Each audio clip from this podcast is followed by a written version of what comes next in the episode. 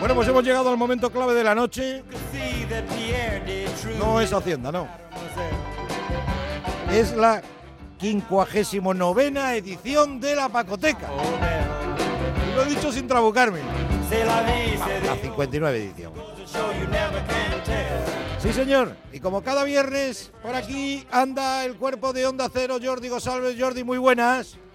¿Qué tal? Ya estamos totalmente metidos aquí en Valencia en, clima fallero, ¿eh? ¿En clima fallero ya? Es el primer fin de semana. Oh, Hombre, clima fallero porque el día 15 arrancan, pero en el mes de marzo, eh, hoy se ha vivido la tercera mascleta del mes, como sabéis desde el día 1, se tiran eh, mascletas hasta el día 19 y hoy ha sido la tercera y es el primer fin de semana donde ya las plazas de hotel están totalmente ocupadas y ya se ve muchísimo ambiente por, por las calles. Uy, madre mía.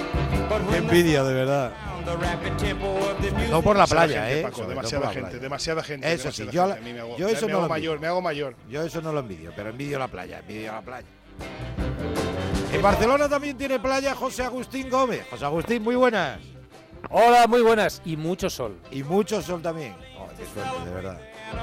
a ver, sol en Madrid también tenemos. Lo que no tenemos es playa. De momento, de momento. De momento. Raúl Espínola, muy buena. Buenas noches, Paco. Hombre, sol, si hablamos de sol, tu tierra, ¿no? Sí, bueno, es verdad. Yo, a ver, que si yo mañana me pudiera ir a vivir a un sitio, eso sería Málaga. Hombre, la Costa del Sol ahí, qué maravilla. El mejor sol del mundo está en Málaga. Ahí lo tengo todo, ahí lo tengo todo. Todo no, porque se quedaría aquí mi hija, mi nieto. Entonces, bueno, pero te lo llevas, Paco, te lo llevas. Eso sí, eso sí. Bueno, mañana miraré a ver si me ha tocado el novillón. Claro, y nos invitas. bueno, que, dime. ¿Quién iba a hablar? No, no, no, ah. invitas, que invitas algo. Hombre, claro, claro. Mira, pues es una buena época para lo que dice Jordi para irnos a las fallas con el de un millón, Paco. Hombre, pero escucha, y para, no, y para, pero para quedarnos un tiempo, o sea, sí, no, totalmente. bueno, aquí estamos para hablar de películas de deportes, series de deportes, documentales de deportes, en fin, todo lo que tiene que ver con el mundo del deporte, pero desde la parte más lúdica y entretenida que es, son las pantallas de televisión, los, los dispositivos móviles, la televisión de toda la vida, en fin, para entretenernos. Bueno, Oye, os, he, traído una cosita. A ver, ya sé que, me gustan mucho los temas románticos, ¿no? Pero es que he descubierto así como quien no quiere la cosa. Eh, está en, YouTube, así que al que le guste la historia del boxeo, yo sé que a José Agustín le gusta mucho. Em, es un, un documental que se llama Los Reyes del Ring. Mr. Lewis? Yeah, it was a tough fight, but I think I had the toughest fight home every night. How about a nice big kiss and finish it? Será Joe Luis hablando, ahora os lo cuento. En aquella ocasión, Joel Luis no fue solo el primer gran héroe para los negros, sino la encarnación de Norteamérica y de su sistema democrático. Aquella plutocracia, como Hitler la denominó, estaba decidida a que volviera Max Melling como un representante muy adecuado de la raza aria. La desaparición de Max Melling también marcó el final de una era, la era de los grandes pesos pesados europeos. Joel Louis, el bombardero de color, en lo más alto de la gloria, fue uno de los grandes boxeadores de toda la historia. Defendió el título en más de 20 ocasiones, en un total de cuatro años, un récord que no había sido batido antes ni desde entonces. Pero para entonces se empezó a oír una voz distinta a la del árbitro. Todos los grandes boxeadores participaban en los esfuerzos bélicos cada uno a su manera y según su temperamento.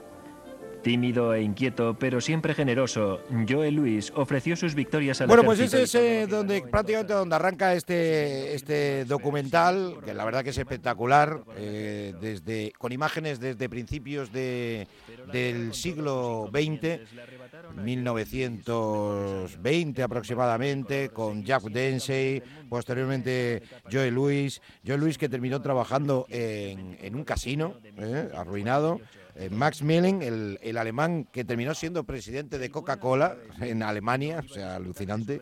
Eh, se habla también de Primo Carnera, un campeón italiano que es metido con la historia de los, de los italianos. Eh, pasan también por los Juegos de Berlín, por la Segunda Guerra Mundial, eh, por Rocky Marciano, que murió como todos sabéis muy jovencito, eh, Malcolm X, que tiene su, su gancho a la hora de, dar eh, entrada a un mito como es Muhammad Ali, a Joe Frazier, a George Foreman y termina con el nacimiento y caída de Mike Tyson. Repito, Todos los grandes ahí, Sí, sí, pero escúchame, lo, más, lo que más me ha llamado la atención primero, aparte de la cantidad de información que hay, tanto boxística como histórica, son las imágenes, que es todo, todo, todo real con imágenes en blanco y negro es absolutamente alucinante. Eso es lo mejor. Alucinante. Así que si os eran auténticos reyes. ¿eh? Hombre, pero es que por eso, que eran auténticos reyes. La mayoría acabó mal, ¿no? sí, al final. El que no. Sí, eso está bien. Oye, no, que me ha arruinado. ¿En qué trabajo, en qué trabajo puedo coger? Eh, mejor vete a un casino. Sí, es una magnífica idea. Sí, sí, pues, bueno, pues le, terminaron a, a, Joel Luis también le terminaron arruinando el fisco de Estados Unidos después de haber dado un montón de dinero le, se la liaron para, hablar mal y pronto, ¿no? Bueno, yo creo que... dime. Si, me permitís un consejo para complementar eh, eh, este documental, para mí el mejor libro que se ha escrito sobre Mohamed Ali es uuno que, escribió David Remnick, que se llama Rey del Mundo.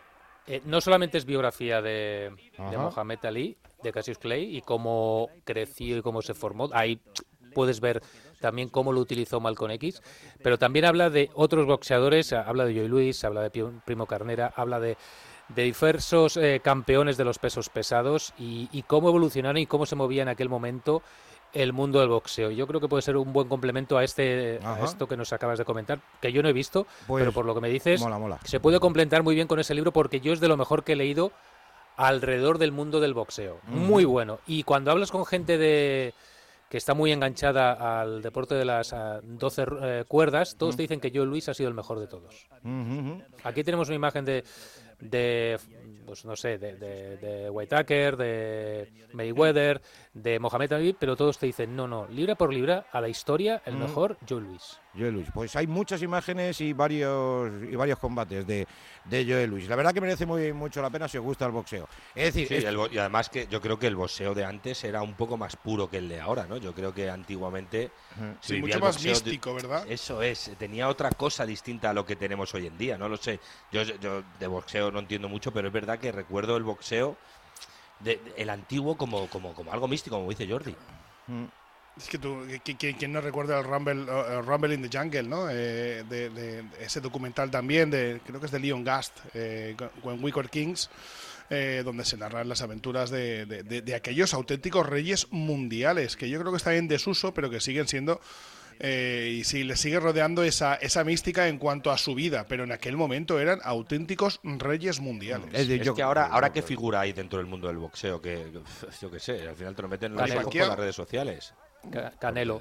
Eh, Canelo, es, mismo Canelo. Empezado el único que tiene el nombre como top. Sí, sí, sí, sí, pero es que en el mundo de los pesados ahora mismo ha habido tanta fluctuación eh, que, que, no hay un campeón de aquellos porque todos pensábamos que el británico eh, Joshua eh, iba a ser la leche y bueno, pues ha empezado a perder combates eh, contra Wilder y, al final sí, hay campeones, pero ninguno que sea una referencia como lo pudo ser en su momento Joe Louis, Mohamed Ali, Joe Fraser, George Foreman, o, incluso Tyson, que, yo creo que es de los últimos que marcó...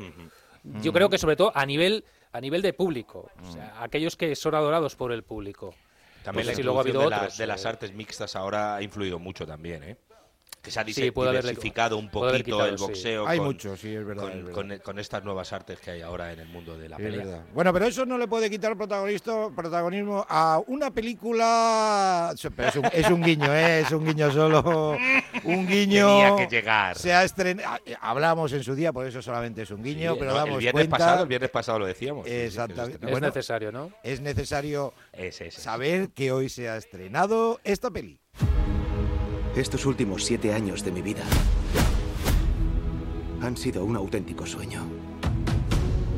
Bianca, Rocky, mi padre. Todo esto se lo debo a ellos. El domingo voy a verla, José. Creed 3. Yo sé de alguien de la redacción que ha ido hoy, pero no voy a decir el nombre. Tiene eh, una pinta de, ser una estirada de, de chicle de, formato y de, película porque la historia eh, la dos flojeó, la historia la dos ya la uno es una grandísima película lo hemos dicho eh, varias veces y, de hecho por ejemplo Sylvester Stallone se lleva el, globo de oro precisamente eh, en esa película pero Creed 3 es la historia de aquel que dejó de joven que el otro se fue a la cárcel pero Michael B. Jordan en el papel del hijo de Apollo Creed mm, triunfó y cuando sale de la cárcel este o sea buah, se viene una americanada importante. se viene americanada importante, pero bueno, bueno, a ver, habrá que verla. Coca-Cola y para adelante. Claro, habrá que verla, habrá que verla, Aguilera, di que sí. Bueno, eh, Gosalves, después de este apartado boxístico, uno, una parte muy buena y la otra ya veremos qué parte, eh, ¿qué nos traes esta, esta semana en la Bueno, petardos, nos trae petardos. No, os traigo petardos, sí. Este precisamente eh, no, no, es, no es un petardo, es un compositor salvaje. Y yo os quería traer precisamente esta composición suya.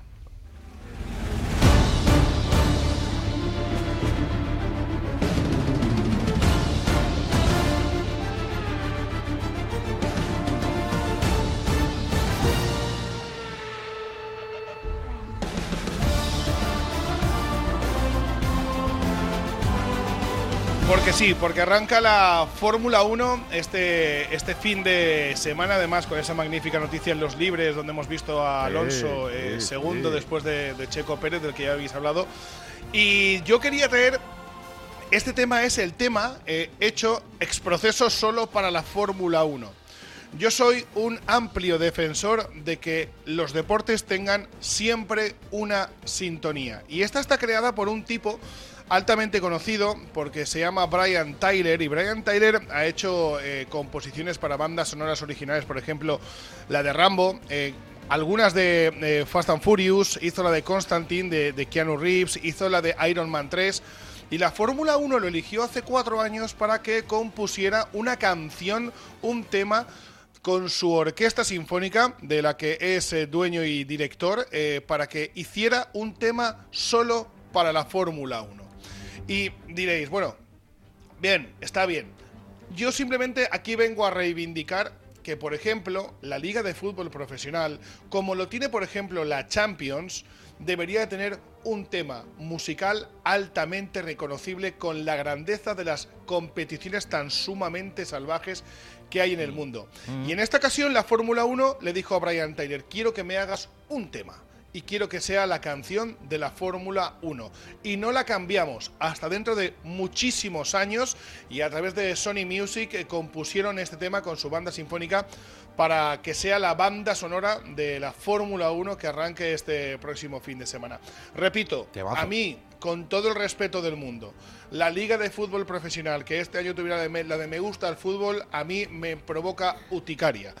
La de Me gusta el a mí a mí me produce uticaria, o sea, esto es modernidad, esto es el deporte 3.0 y hay que llevarlo a otros extremos. Y creo que la Fórmula 1, al igual que por ejemplo hizo la Euroleague con aquella canción que hizo magnífica llamada Devotion, la de baloncesto, creo que deberíamos de aprender de ciertas competiciones y que en este caso se cogiera a grandes compositores como es el californiano Brian Tyler para que les hiciera la canción de la Fórmula 1 que como digo arranca este fin de semana. Qué bonita, súbelo un poquito.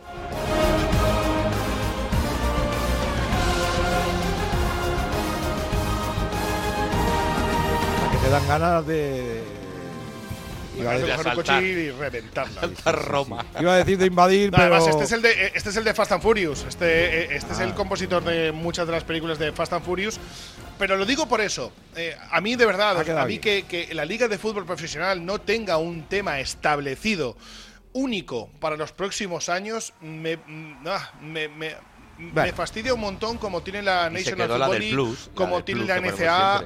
En efecto, eso es, la del Plus, la de Total Recall. Eh, mm. ¿Quién no reconocía, como hemos dicho muchas veces aquí, Siempre. eso con el fútbol? Eso es, eso es. Bueno, pues eh, le dejamos, eh, le tiramos el guante a Javier Tebas. Sí, a, es que está un poquito liado Paco con lo de Negreira, a lo mejor no le pilla bien ahora. pero es que escúchame, por ejemplo, el año pasado la Real Federación sacó un tema con todo el respeto del mundo. No, no, de Alaska. de verdad, en serio. Estuve yo en esa final. A ver. A ver, cada uno tiene el nivel que tiene. ¿Eh?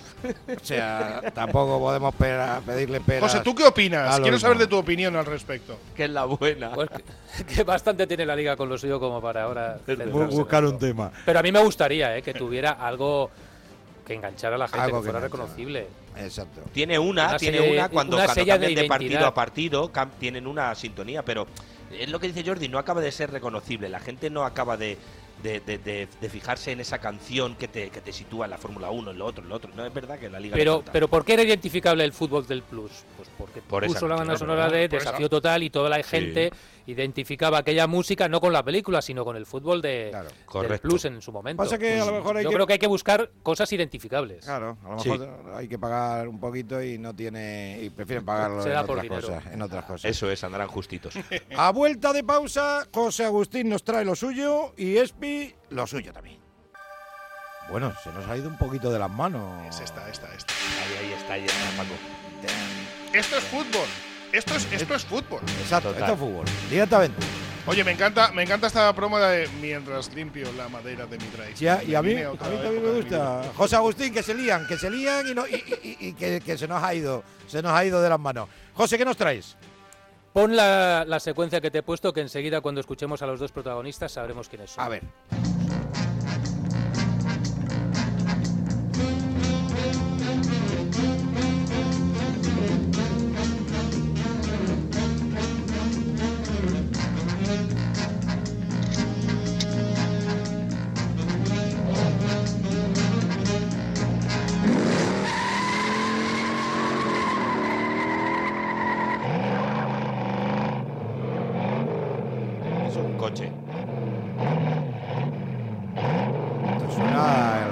Steve McQueen por lo menos. ¿eh?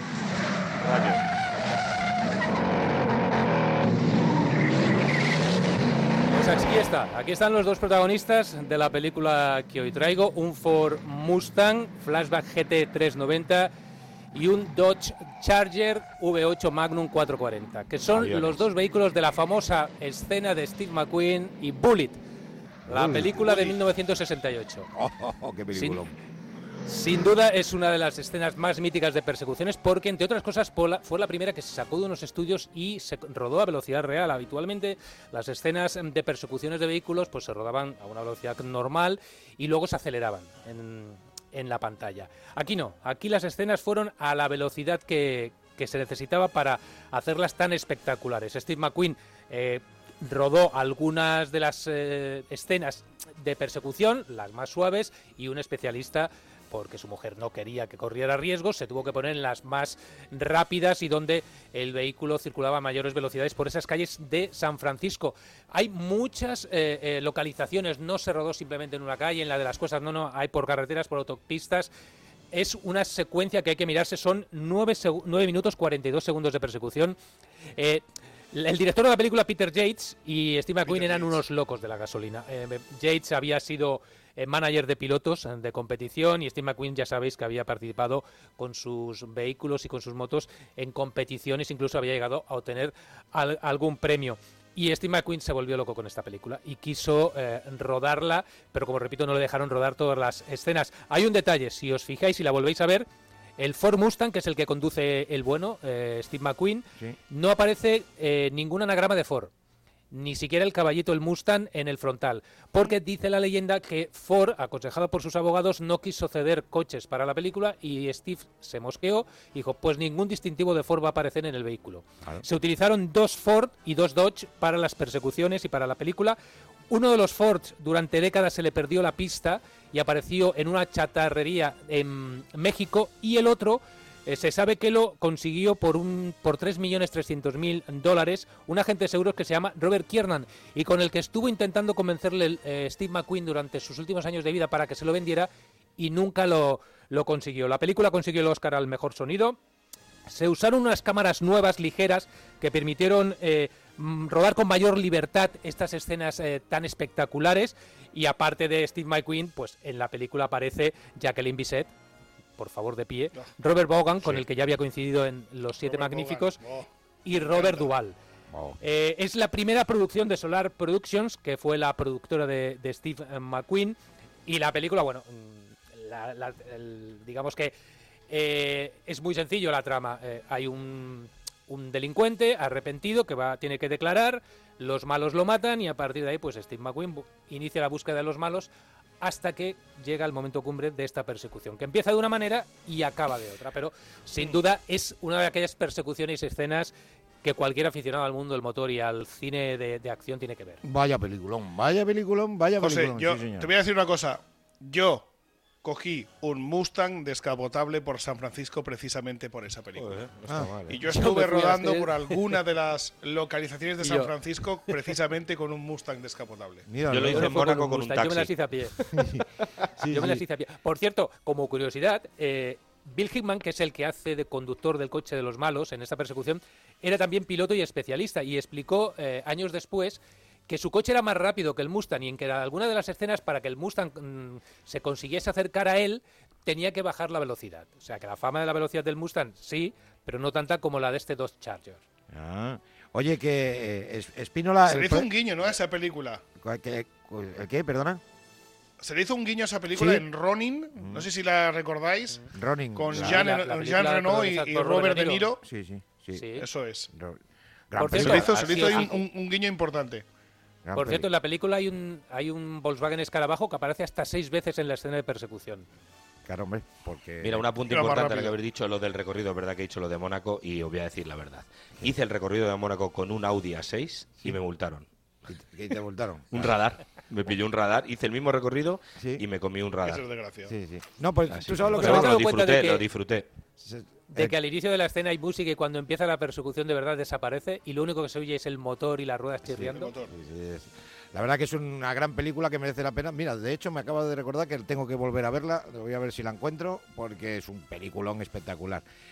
Música de Lalo Schifrin, el de Misión Imposible. ¿no? Eh, Espínola, que digo que se nos ha ido se nos ha ido de las manos, así que el próximo día abrimos contigo. O sea que. bueno, bueno, solo os, pongo un poquito el ah, pie. Un poquito el pie, venga. Un poquito el pie. Eh, el lunes, el lunes o el martes retiran la camiseta de Pau Gasol y os traigo un documental espectacular de los Lakers para la semana. A ver, a ver.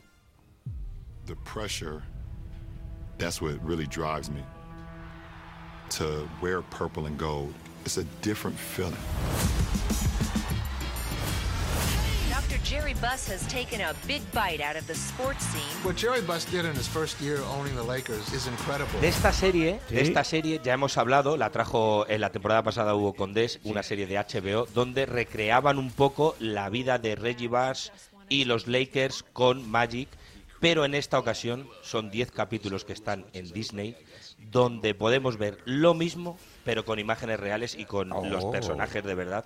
Y os lo puedo asegurar, es de los documentales deportivos que más estoy disfrutando. Vale, pues Lo he traído a pie por lo de, lo, de Gasol, que van a retirar, y os lo recomiendo. Es espectacular cómo Reggie va a escoger los Lakers y cómo lo, bueno, pero levanta la, semana, la semana que viene profundizamos en el tema sí, sí, sí, sí, sí, os lo cuento, lo cuento porque es espectacular, os lo digo de verdad. ¿eh? Vale, vale, perfecto. Pues con ello nos quedamos, con ello nos quedamos. Que paséis un glorioso fin de semana. Igualmente, eh, trabajando.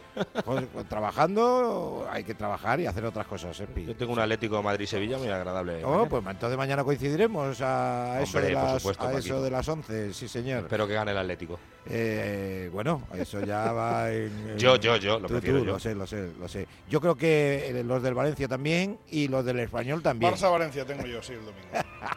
sí, señor. Barça-Valencia, José Alves, no te vas a aburrir. Y, ¿Español dónde? ¿Dónde es español? Español.